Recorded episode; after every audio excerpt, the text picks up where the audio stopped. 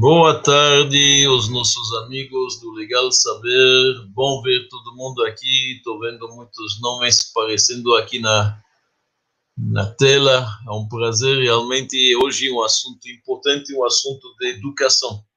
Então, quem de nós não tem filhos, netos, que a gente gostaria de melhorar as coisas, estamos felizes de ver vocês todos. Lembrando a todos, nós estamos sempre aqui na segunda-feira, às 5 horas, nós temos o Manual Judaico. E na quinta-feira nós temos a aula de História Judaica. Esta semana, quinta-feira, se Deus quiser, estaremos falando ainda na dinastia, na na dinastia Hasmonaica, Yohanan Hirkanos e Yuda Aristobulo. E depois o famoso rei Yanai e a grande rainha Salomé ou como ele é chamado também, Shlom Tzion. Então, isso é uma aula interessante na quinta-feira, às 17 horas. Semana que vem, segunda-feira, nós teremos no Manual Judaico valores e modelos para nossas crianças. São duas aulas sobre educação. Hoje, o tema é permissividade versus autoridade. E semana que vem falamos sobre valores, princípios, modelos para os nossos filhos e netos muito importante. Então, meus amigos, quem perde a aula, eventualmente não pode assistir no live, pode recuperar isto, áudio no Spotify e vídeos sempre estão presentes no Facebook e no, também no YouTube do Legal Saber. Então, meus amigos, nós iniciamos hoje esta aula, falaremos sobre permissividade versus autoridade. A palavra permissividade, acredito eu, não precisa de muita explicação, a própria palavra diz tudo, a permissão, a gente deixa correr, deixa eles crescer, vão aprender sozinhos, vamos ver como funciona. E autoridade significa disciplina. Então a gente monitora, corrige, não corrige, fala, não fala, fica quieto, morde a língua, como fica?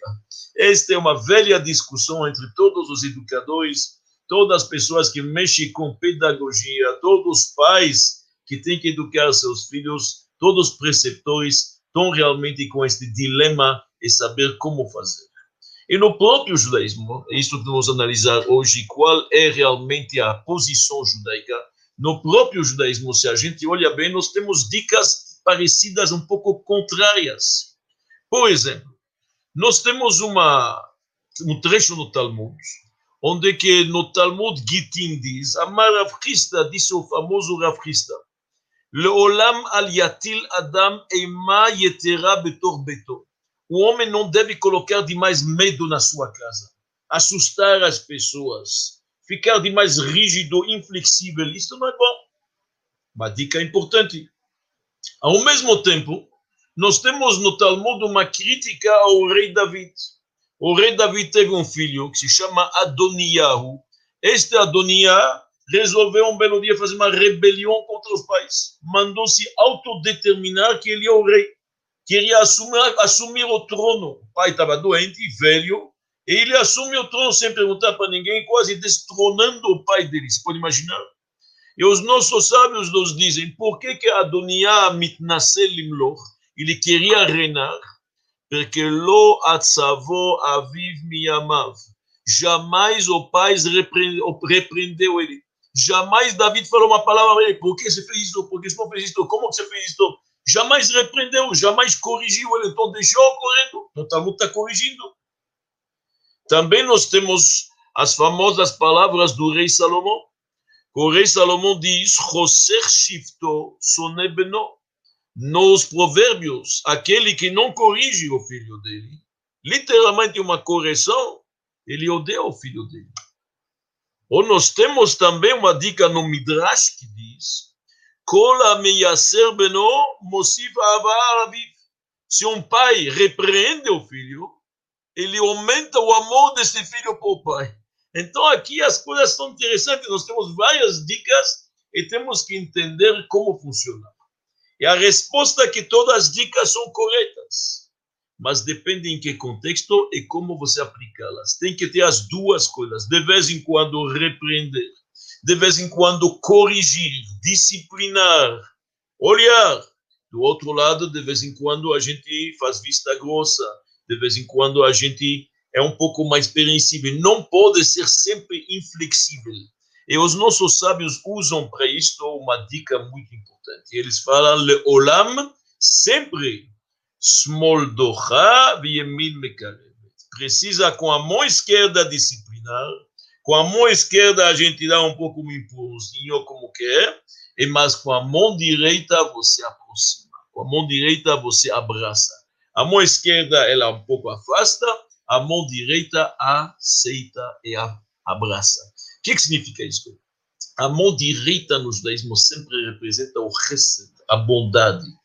Eu faço a tzedakah, a justiça social, vou ajudar alguém com a mão direita. A mão esquerda representa a, o rigor, a gevurah, a disciplina bem, bem dura. Isto é a mão esquerda. O que, que os nossos sábios nos dizem? Tem que ter um bom equilíbrio entre os dois. Usa as duas mãos, mas um bom equilíbrio não rigor demais e não amor demais. Se você mima teu filho demais, você sabe que não é bom. Então tem que ter as duas coisas. David não repreendeu Adonial, não é bom. Todo dia criticar o filho, obviamente que não é bom também. Tem que ter o justo equilíbrio. Então a gente acredita que os filhos, eles na verdade a gente aceita como eles são e nós estamos indo corrigindo para eles florescerem como flores lindas. Nós vamos, na verdade, corrigindo à medida que o tempo vai passando. Quer dizer, a gente não mexe na individualidade e a criatividade, a gente melhora a criatividade, a gente canaliza ela, a gente faz que, na verdade, através de limites que eles não saem do caminho. Isto que é muito importante, mas limites consistentes, obviamente, isto é muito importante. A gente vê uma coisa interessante. O judaísmo nos ensina, quando a Torá nos diz esta coisa, que tem que ter um bom equilíbrio entre a mão direita e a mão esquerda, entre abraçar e afastar, entre disciplinar e, na verdade, amar, a Agmará nos dá um exemplo de um profeta. Qual é o profeta Eliseu? Eliseu tinha um bedel, um aluno, aquele homem que era o, o serviçal dele, que ajudava ele em tudo, se chamava Gehazi. Este Gehazi pecou, fez uma coisa feia, horrível realmente. Mas na hora de repreendê-lo, na hora que teve a admoestação, quando Elisha, Eliseu em hebraico, chamou a atenção dele, foi muito duro. Mas foi muito, muito duro. E isto afastou Gehazi. Gehazi deixou a casa de Eliseu, foi para a Síria, deixou o judaísmo, tornou-se um pagão. O próprio Eliseu se arrependeu tremendamente que ele foi duro demais com este aluno. Foi até lá, viajou até Damasco, tentou trazer de volta, ele não quis mais. Então o Talmud nos diz: se cuida. Se cuida, porque também, se você é duro demais, você vai, na verdade, ter uma reação contrária. Uma, a pessoa pode se revoltar, que isto é pior ainda tem que fazer as coisas com jeito bom. Nós vimos agora, nesta última porção da Torá, uma coisa interessante. Jacob, o patriarca, está na casa de Labão. Labão não é flor que se cheira. Muda o salário dele dez vezes, enganou ele no próprio casamento, como a gente sabe. E após 20 anos lá, Deus fala para Jacob, chegou o momento, Vayomer Hashem le Jacob, Deus falou para ele, Shuv el Eretz Avotecha, volta para a terra dos teus antepassados. Jacob chama as suas esposas, Raquel e Leá, e ele conversa com elas. Uma conversa, explica, argumenta. Só no final, no final, ele fala, Deus apareceu para mim. E Jacob não chamou elas e falou, Deus me disse que tem que voltar. Não, não é uma imposição. As coisas não funcionam de forma coagidas e impostas. Ele conversou, explicou porque passou muito tempo, o seu pai já não olha para mim da mesma forma, existe na verdade uma inveja da parte dos outros. Chegou o momento, após argumentar, após explicar da forma correta, explanar o assunto, naquele momento Jacob disse, Deus apareceu para mim também. Então a gente vê que a gente tem que fazer as coisas de forma certa e não de forma errada. A moralidade ela tem transmitida através do exemplo, da convicção e não da imposição com força. Então vamos entrar um pouco neste assunto que ele é muito importante. O judaísmo acredita sim em disciplinar, não vamos se enganar. O judaísmo acredita em muito em abraçar, muito em amar, aproximar. Quanto mais filhos, imagina mais que outros, mas a disciplina ela é importante. Presta atenção. Tem um versículo em Jeremias, se não me engano, capítulo 5. Deus está falando através da boca de Jeremias e está dizendo o seguinte: Asher samti chol gvul layom. Eu coloquei, na verdade, a areia como um limite para o mar. Chok olam velo yavrenu. Isto é uma barreira eterna que o mar com suas ondas não pode passar. V'yitgashu velo yuchal. Mesmo que o mar levanta ondas fortes e tenta, não passa. Olha bem, Deus fez questão de colocar limite. Mesmo no mar, que é uma criatura dela, dele, Deus coloca areia. Até aqui o mar pode entrar, não vai invadir as cidades, não vai inundar, a não ser que haja um cataclismo. Deus nos livre. Mas, mesmo se o mar protestar e levantar ondas enormes e com ventos e furacões, lá está a barreira. Tem que colocar regras. Nós adultos também vivemos com regras. Temos o que podemos e o que não podemos, temos mitzvot, obrigações familiares, temos limites. A mesma coisa os filhos. Os filhos têm que saber que tem regras. E se eles não obedecem às regras, pode haver consequências. Claro, tudo de uma forma gentil e elegante. Mas regras são importantes. Se você não impõe regras, você está ensinando para eles anarquia está ensinando para eles que a permissividade tudo é permitido. Não tem regra. Mesmo Deus, quando nos deu a Torá, no Shema Israel, que é a reza máxima, que a gente fala duas, três vezes por dia, Vaiaim chamou a Tishbu, se vocês me obedecerem, diz Deus, mandarei chuva, mandarei, na verdade, tudo que vocês podem imaginar, não lhe faltará nada. Haverá fartura. Vaiaim lotishma, mas se você, lotishmeu, se vocês não me obedecerem, diz Deus, eu vou fechar, na verdade, as janelas do céu. Faltará sustento e assim diante. Existem regras, existem regras. Pais que dizem, eu já falei cem vezes para meus filhos fazer ABC não fazem, alguma coisa está errada. Se você falou cem vezes, deveria ter alguma consequência.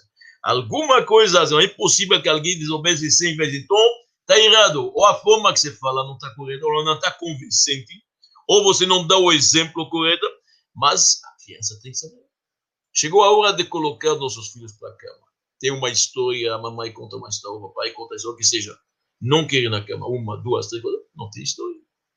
Esta noite não tem história. A criança tem que saber. Ele vai aprendendo automaticamente, a coisa se torna efetiva. Efetiva. Então é importante colocar regras senão a gente se perde totalmente. Numa época como hoje, se nós não vamos colocar regras, eles vão colocar as regras para nós, é pior. Hoje muito se discute qual a idade para colocar um celular nas mãos das crianças. Muitos discutem isto, e obviamente quanto mais pode atrasar isto, é melhor.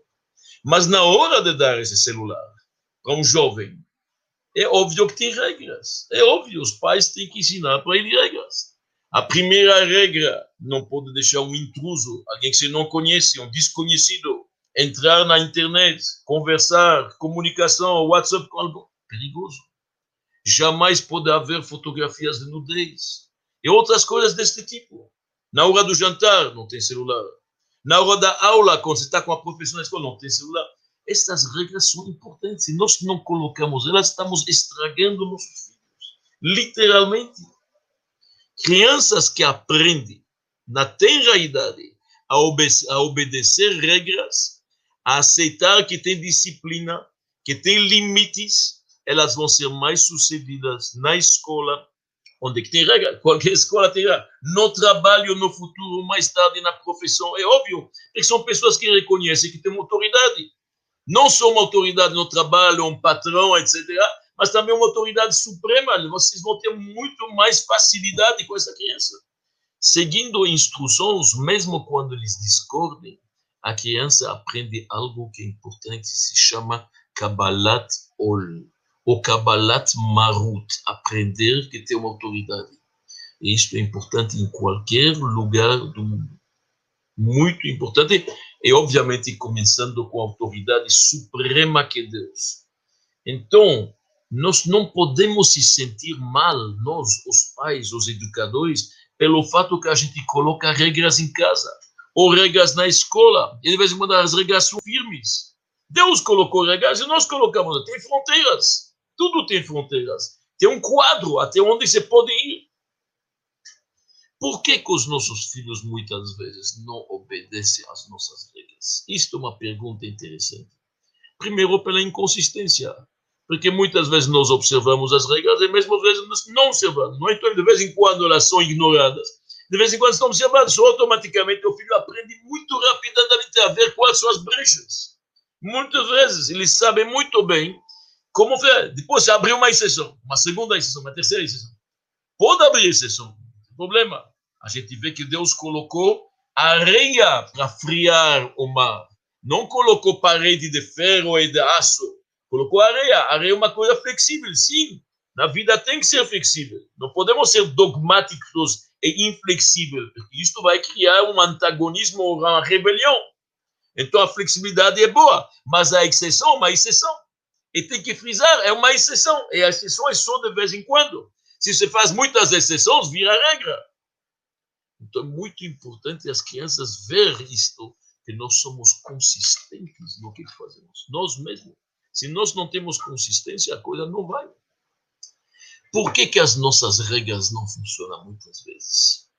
Porque a gente não pensou como fazer, elas não foram bem pensadas. Quando você faz regras para os teus filhos ou para teus netos, elas não podem ser irrealistas, elas têm que levar em consideração a idade, as limitações, as circunstâncias, uma série de coisas.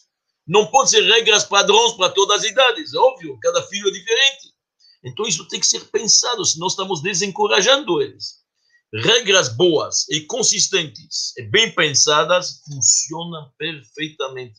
E a verdade é que os filhos querem regras. A filha quer, quando ela pergunta para a mãe, posso ou não posso, ela gostaria de ouvir, uma vez em quando, não pode, minha filha, nossa família não faz isto. Até aqui e não mais, e assim diante. Então é muito importante avisar quando é uma exceção, deixar bem clara a regra continua, mas tem uma exceção. E pensar bem nas nossas regras, pensar que tipo de disciplina estou impondo, não algo surrealista e impossível. E do outro lado, não ter medo, não ter medo com o filho a ficar chateado com regras. Faz parte, faz parte. É óbvio. É óbvio que a primeira vez a Ofélia, mas ele vai aprendendo. Ele vai aprender que, na verdade, amanhã não ajuda. Isso é muito importante. O primeiro no começo, o filho, como tem regra, não pode, não pode. Eu sabia que você não gosta de mim. Palavras que todos falam, é óbvio. Todos meus amigos podem sair, eu não posso. Esta todos meus amigos não existe. Não é verdade. Isso é a forma de uma criança falar, é uma forma de intimidar. Então é muito importante quando tua filha volta para casa. Ela conta que ela foi numa amiga da classe. A amiga da classe falou com seus pais pediu alguma coisa. Os pais falaram não. A menina tentou de novo uma segunda vez. Mãe falou não. Na terceira vez, a menina se jogou no chão, começou a gritar, começou a espernear e tudo isso. Logo, a mãe falou sim. Quando tua filha te chama, fala isso, aqui em casa isso não funciona.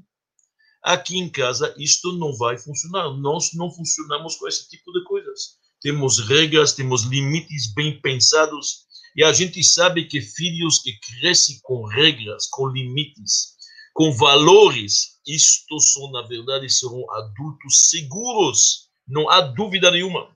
Eles vão ter uma facilidade de se adaptar em qualquer lugar e a qualquer realidade.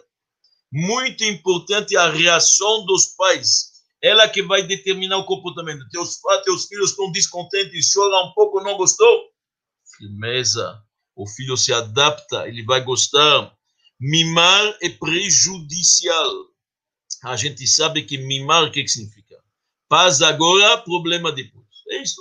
Você está me mandou, você livrou o problema, você agora acalmou, tudo é permitido, pode, pode, pode, mas o problema depois é muito, muito maior. Então, muito importante que a gente segue estas regras e se lembra delas. Quando a gente vai disciplinar, nossos filhos, vamos lembrar de algo que é importante. Eu chamo isto a vitamina N. O que significa vitamina N? Vitamina N significa a palavra chata não. Tem que saber falar não, de vez em quando. Claro, com jeito, e não pode falar não sempre, isso também não serve. Da mesma forma que não pode mimar sempre, não pode também proibir sempre. Tem que ter um bom equilíbrio, como falamos, entre Chesed e Gvura, entre, na verdade, o rigor e o amor. Porém, a palavra não é muito importante. Infelizmente, hoje em dia, muitos pais têm literalmente medo de falar não. Já tive vários pais que me ligam e falam: Rabino, você poderia falar com meu filho, por favor, e falar para ele se, se, se, comportar na escola? Ou poderia falar com meu filho não fazer A, B? Eu pergunto no telefone, mas desculpa, qual a idade do seu filho? Nove anos. O pai já tem medo de enfrentar o filho com nove anos. Você pode imaginar? Uma mãe tem medo de enfrentar sua filha com onze anos e falar uma palavra. Onde que chegamos? Nós somos os educadores. Deus confiou na gente, filhos, para colocá-los no caminho certo. Então ninguém morre e ninguém fica doente e ninguém fica mal. Uma palavra não. O não, de vez em quando, é importante. Quando você fala para teu filho não, na verdade é muito mais que um não, é um sim.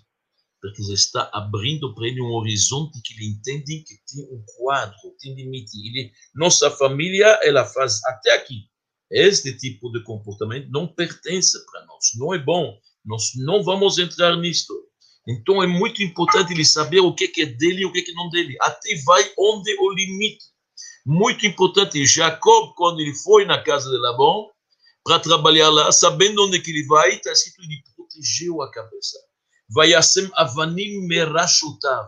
Colocou pedra no, no redor da cabeça. Por quê? Ter os valores corretos. Saber o que que ele vai fazer 20 anos longe da terra de Israel, da terra santa, longe de muitas coisas, ele tem que ter os valores corretos. Isso são valores imutáveis. E por isso tem que, de vez em quando, colocar limites claros, definições claras e fortes. E falar não não é algo ruim. É como se você fala assim. Os nossos sábios dizem, lo chen avdi Moshe. O lo, de vez em quando, é um quem.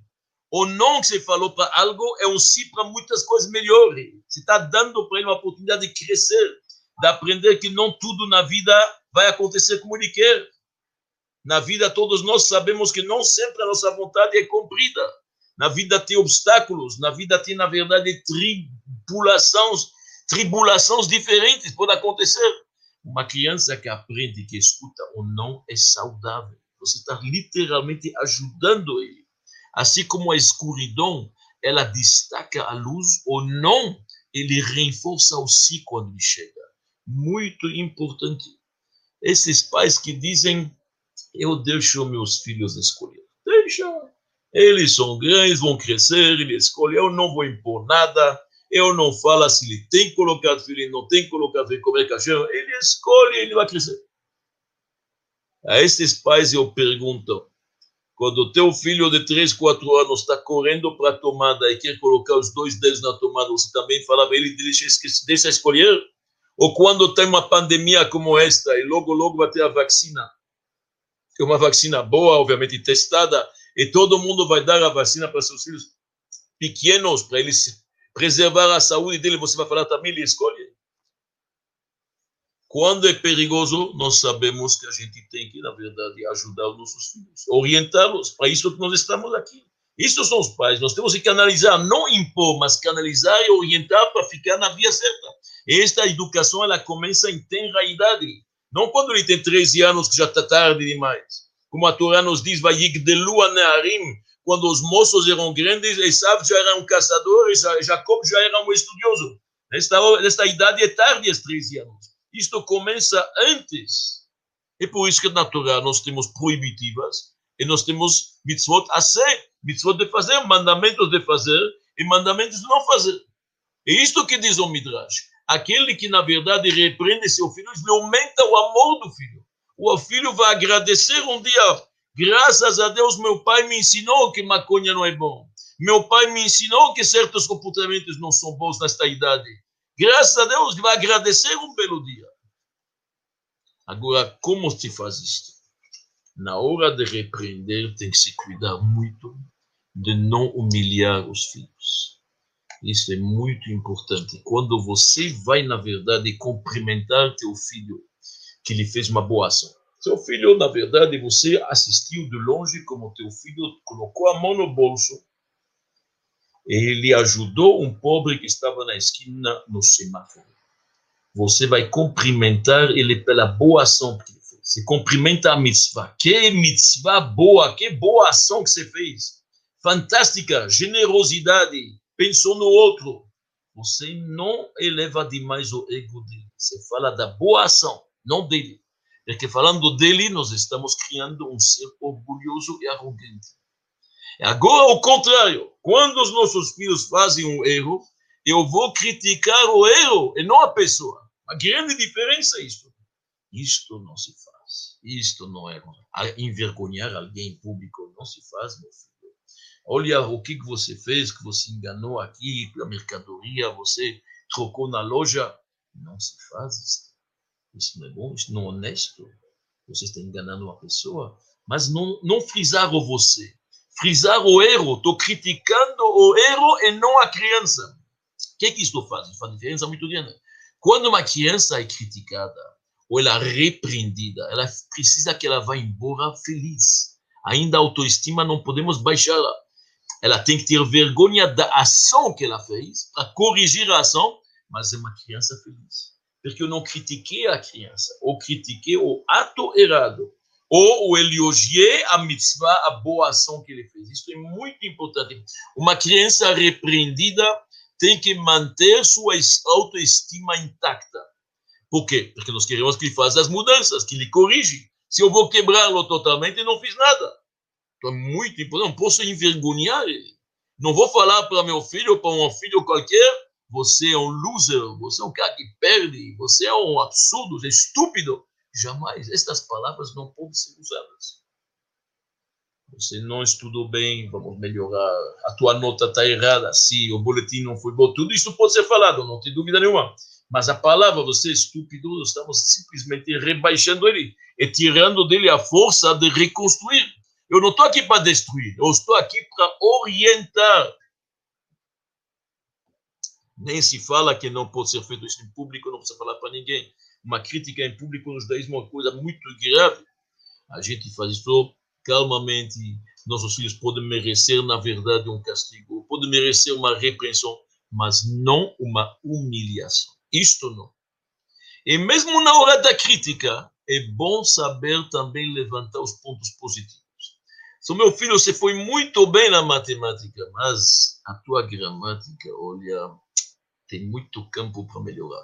Quer dizer, não há, não há problema que na hora da crítica eu possa elogiar outra coisa boa que ele faz. Não tem problema nenhum. O mais importante é que, na verdade, a pessoa acha e entende a criança que precisa de uma moldura. Hoje, as artes grandes pinturas, tem uma indústria enorme que faz e cria todo tipo de molduras, das mais bonitas, mais feias, tudo que se pode imaginar. Por quê? Porque o, o quadro vai dar, na verdade, a importância à arte. Assim também, nós precisamos que os nossos filhos entendam que tem um quadro. Filhos, filhos querem esta moldura. Eles pedem aos seus pais e muitas vezes os pais não dão ela não estão capazes de falar a palavra não, não vou permitir, tudo é sim. Posso viajar com meus amigos? Sim. A menina. Posso viajar com o rapaz? Sim. Não temos, na verdade, vamos acampar? Sim, minha filha. Mesma, mesma tenda? Sim. Onde estão os limites? Onde estão os limites? Então, é muito importante criar uma moldura, mas uma moldura bonita. Uma moldura bonita que vai, na verdade, permitir aos filhos crescer. Posso monitorar meus filhos? Um pai tem que saber o que, que aconteceu com seus filhos. É óbvio, ele tem que saber. Não como a gente teve o caso lá, alguns anos atrás, um moço nos Estados Unidos famoso entrou na escola Columbine. Ele, com uma metralhadora, matou algumas dezenas de crianças. Deus nos livre. A mãe falou: Eu não sabia que meu filho é violento. Olhou dentro da garagem e acharam um arsenal de armas. Quer dizer, a mãe nem sabia aquilo que ele está colecionando no, na garagem da casa dele. Arsenal de armas pesadas. O menino entra com uma metralhadora. Deus nos livre.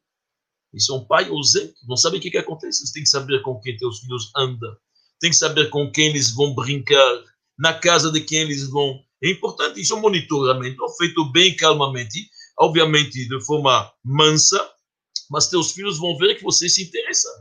O pai que permite tudo, o que significa? Não se interessa pelos filhos. Você está dando uma mensagem que me interessa quem são teus amigos. Quero saber como está aprendendo. Então, isto tudo, na verdade, são exemplos importantes. Se você, nós temos a obrigação de tentar canalizar o filho, ajudá-lo, orientá-lo em tudo. Não somente na profissão, que todo mundo se esforça e tenta dar para eles melhores faculdades, melhores professores, melhores aulas e assim diante, mas também nos traços de caráter. Se eu estou vendo que um filho meu estava falando muito de dinheiro, demais, a cabeça dele, vou tentar fazer que ele seja o responsável na classe para passar o cofrinho de tzedakah de caridade. Vou tentar usar este dom, esta coisa que ele tem, este interesse, para uma coisa boa. Ele se torna um gabai de tzedakah, um responsável para poder ajudar outros a compartilhar seu dinheiro. Então nós temos que direcioná-los. A gente reconhece o desejo dos filhos, a gente reconhece o que, que eles querem, e nós, de forma sutil, os pais, com a ajuda celeste, obviamente, introduzimos um segundo desejo. Isto que seria, na verdade, a grande bênção possível. Estou vendo que meu filho tem uma certa tendência. Eu estou tendo... Olha, estou vendo que você não quer acordar de manhã, meu filho. Mas eu estou vendo que você gostaria de assistir a aula também. Então, como vamos fazer? Vamos tentar ver aqui o meu caminho. Eu estou introduzindo uma segunda vontade sutilmente. Tudo isto para tentar ajudar. Esta é a nossa tarefa. Essa é a nossa tarefa. E fazer isto com o tom correto, com a música. Todos nós sabemos que uma, uma bronca forte demais, como Eliseu deu para Gehazi, não serve. Então, a repreensão, a correção, a orientação tem que surgir sempre, como falamos, com um grande abraço, com amor, com o tom correto, porque senão nós estamos perdendo. Assim também Deus fez conosco. Deus não nos deu os dez mandamentos, as proibições imediatamente.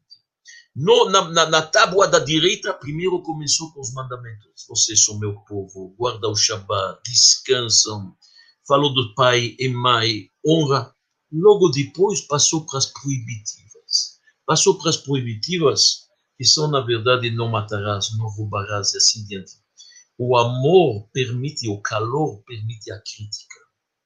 Dizem que quando, antigamente, não sei se existe isso hoje, quando uma pessoa ia na sauna, então, na verdade, havia alguém lá que, quando o calor estava forte, batia para poder, com uma, não sei como chama, vassourinha, para ele poder suar mais. Mas primeiro tem que ter o calor. Quando tem o calor, como diz o Rebbe anterior, este exemplo, quando você tem o calor, pode dar uma pequena vassourinha a bater. Você pode criticar, mas tem que ter o calor junto. E os nossos filhos sabem qual é o tom correto. Os nossos filhos já viram que a gente, quando estamos muito nervosos e gritando, de repente tem um telefonema que vem de fora de um cliente e a gente diz, sim, que que De repente a voz ficou mansa. Os nossos filhos já sabem que a gente pode dirigir nossa voz. E somos capazes, na verdade, de controlá-la. Isso é muito importante. A música é o tom correto nessas disciplinas. Isto ajuda muito. Então vamos tentar resumir um pouco o que nós falamos hoje, porque é muito importante este bom equilíbrio entre autoridade, disciplina que nós chamamos isto, tá certo? E do outro lado a permissividade. Não tudo é proibido, tem que saber expressar isto. E isto começa em casa, para começar. As escolas são importantes, mas elas, as escolas são mais para a informação enquanto que em casa a formação. Claro que a escola vai ajudar, vai ter boas aulas, princípios corretos, tudo isto é importante. Porém, a gente sabe que no final, quando vai crescer esta criança, e se vai ser um sucesso, as primeiras lágrimas serão, na verdade, na mãe e no pai. O professor depois vai estar feliz também, saber bons, bons resultados, mas quem são os principais responsáveis desta educação? Para quem Deus confiou? São os pais. Então, nós somos responsáveis os nossos filhos gente. Essa é a primeira coisa que nós que fazer. E a Torá faz questão de nos ensinar isso. Que precisa, quando a Torá nos diz que Abraão, ele representa a bondade. Abraão tinha uma, uma tenda aberta, quem queria ver? Ele dava, dava e dava um amor incondicional para todos. Ele era o símbolo da bondade. A tal ponto que os livros cabalísticos dizem que a bondade celeste ficou com inveja de Abraão. Isaac já era mais introspecção pessoal. Ele mesmo, na verdade, era mais rigoroso consigo. Não saiu da terra de Israel, cuidou muito de si, subiu nos altares. A autopurificação já representa a Givurá, o rigor, a disciplina. Porém, os nossos sábios nos dizem que Jacob é o exemplo, porque ele pegou os dois. Jacob é o equilíbrio, é a beleza. A beleza significa a harmonia. A harmonia é quando tem exatamente uma boa mistura entre o rigor e o amor. Um pai que vai querer dar um abraço com todo o amor que ele tem para o filho, vai acabar machucando ele. Vai acabar machucando ele, porque se vai colocar todo o amor, ele vai, na verdade, apertá-lo tanto que o menino fica, na verdade, magoado e machucando. Ele tem que disciplinar. Mesmo este grande amor que ele tem, ele tem que se conter e dar o abraço manso e devagar. É a mesma coisa conosco. Então, não vamos ser omissos, Primeira coisa, é importante os pais saberem que tem que ensinar os filhos o que está correto o que está errado. Nós não podemos ser omissos. Com um belo dia, uma, um menino fala, puxa, nunca escutei isso em casa, não sabia que está tão grave. Isso não pode acontecer. Não falar é pior, porque você, na verdade, está deixando... E tem que saber como falar. Claro. Por exemplo, o, o, o, não conta mentiras para mim. Como? Não conta mentiras para ninguém. Essa é a palavra certa a falar. Não conta mentiras para mim, meu filho. Pô, não pode mentir para ninguém. Então, nós temos que deixar bem as coisas claras, mensagens que eles podem entender, são justas e corretas, e não ser omissos. Também não ter medo, muitas vezes, há uma reação, os filhos ficam um pouco chateados no começo quando tem limites, é verdade, mas esses sentimentos dos filhos não podem ser priorizados porque a ação é mais importante. Como que eles vão agir no futuro? Como vai ser, na verdade, o comportamento deles? Esse comportamento precisa de regras. Então, super importante não ter medo, fazer isso da forma correta, obviamente, como eu falei, sempre com bom equilíbrio, mas a gente tem que entender, não é porque a gente repreende os filhos que nós não amamos. Muitos pais têm medo, eu quero amor a cada minuto. Então não posso falar uma palavra. Não, não é porque você chamou a atenção do teu filho alguma coisa, ou você orientou ele, isto é bom, isto não, eu não te aconselho a fazer isto, porque saiba que isto pode levar a outras coisas piores. Quando você fala isso para teu filho, é uma expressão de amor, você está amando ele. Por que você não falou isso na rua quando você vê um menino desconhecido? Porque você não conhece ele, você não ama ele tanto ainda. Então, para teu filho, o que você te fala, isso é uma expressão de amor. E o filho tem que ser acostumado que, através do respeito, ele escuta essas coisas. Pode ser que ele não gosta, pode ser que não vai acatar, nós não sabemos, pode ser que vai demorar um pouco para a ficha cair. Normalmente a gente sabe que os filhos acham que eles sabem melhor que os pais, sabemos, existe uma idade para isso, correto. Com 15 anos, uma vez, diz que o Mark Twain, algum grande filósofo, falou: Olha, meu filho, meu pai não entende nada. Com 22, 24, ele começa a ver: Puxa, meu pai sabe muito, mas como em 7 anos ele aprendeu tanto? Com 15 anos, ele achou que o pai não sabe nada. Com 22, já está vendo o pai sabe muita coisa, mas 7 anos aprende tanta coisa. A resposta é, obviamente, que quanto mais a gente cresce, fica mais madura, e a gente começa a ver as coisas. Então, meus amigos, o que, que o judaísmo está dizendo sobre isso? o judaísmo está dizendo o que, que, na verdade, tem que ser feito de uma forma muito clara. Precisa permitir nossos filhos as coisas boas, corretas. E que, na verdade, com autoridade e com disciplina, ensiná-los para não colocar os dedos na tomada e não se aproximar das coisas perigosas. E isto é feito com muito jeito, com o equilíbrio bom entre a mão direita e a mão esquerda, não ser omisso e não ser inflexível. A inflexibilidade e a dureza não servem. Ela afasta e ela até pode trazer revoltas. Hoje em dia, nós sabemos que nos psicólogos, esta discussão que nós estamos falando aqui hoje, nesta aula importante sobre educação, ela existe desde a tenra idade. Mesmo em bebês pequenos, existem duas escolas. Existe uma escola que se chama em inglês Restrained Parenting. Significa você te afasta do bebê, deixa ele chorar um pouco, não faz mal, ele vai aprender, ele vai aprender a ser autônomo, é muito importante. Quanto mais ele fica, não tem problema, deixa um pouco com o babysitter, não colando na mãe todo o tempo. Esta era a escola do Dr. Benjamin Spock, famoso e outros. Hoje em dia, a ciência, os psicólogos, os que entendem destas coisas, chegaram à conclusão que isso não é bom. Precisa responsive parenting. Quanto a mais, quanto mais o bebê está com a mãe, melhor. Mais tarde, ele vai ser mais seguro, mais autônomo, mais forte esses primeiros anos da primeira idade, da tenra idade, quanto mais no colo, quanto mais tempo se amamenta. Antigamente a escola era des, desmama, quanto mais desmama, tira, fica no quarto um pouco sozinho, chora, não faz mal, deixa ele sozinho, vai na escola rápido. Não, hoje fica quanto mais tempo com a mãe, quanto mais, mais tempo amamentando do seu materno, quanto mais colo, quanto mais abraços, responsive parenting eles chegaram à conclusão que isto é muito melhor e cria seres mais seguros, mais autônomos, mais independentes. Interessante. O contrário do que se achava antes. E isto é a forma correta, porque isto é a forma judaica. E a gente vê isto em vários momentos. A gente vê isto, por exemplo, que na tenra idade Sara viu a influência que não era boa de Ismael para Isaac. Chamou a atenção do pai. A gente vê que a, a famosa mãe do profeta Samuel que a cada ano para o templo, numa peregrinação, quando teve o bebê, finalmente, depois de muitos anos, fica estéril, falou para o marido: Não vou, vou ficar com ele. É importante, ele precisa de mim. E tem vários exemplos disso.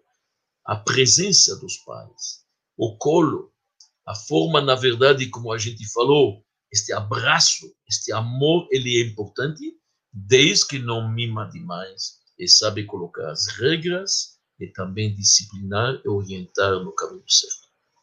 Muito obrigado a todos vocês. Se encontraremos semana que vem para mais uma aula sobre educação. Falaremos dos valores e dos modelos para os nossos filhos. Boa noite.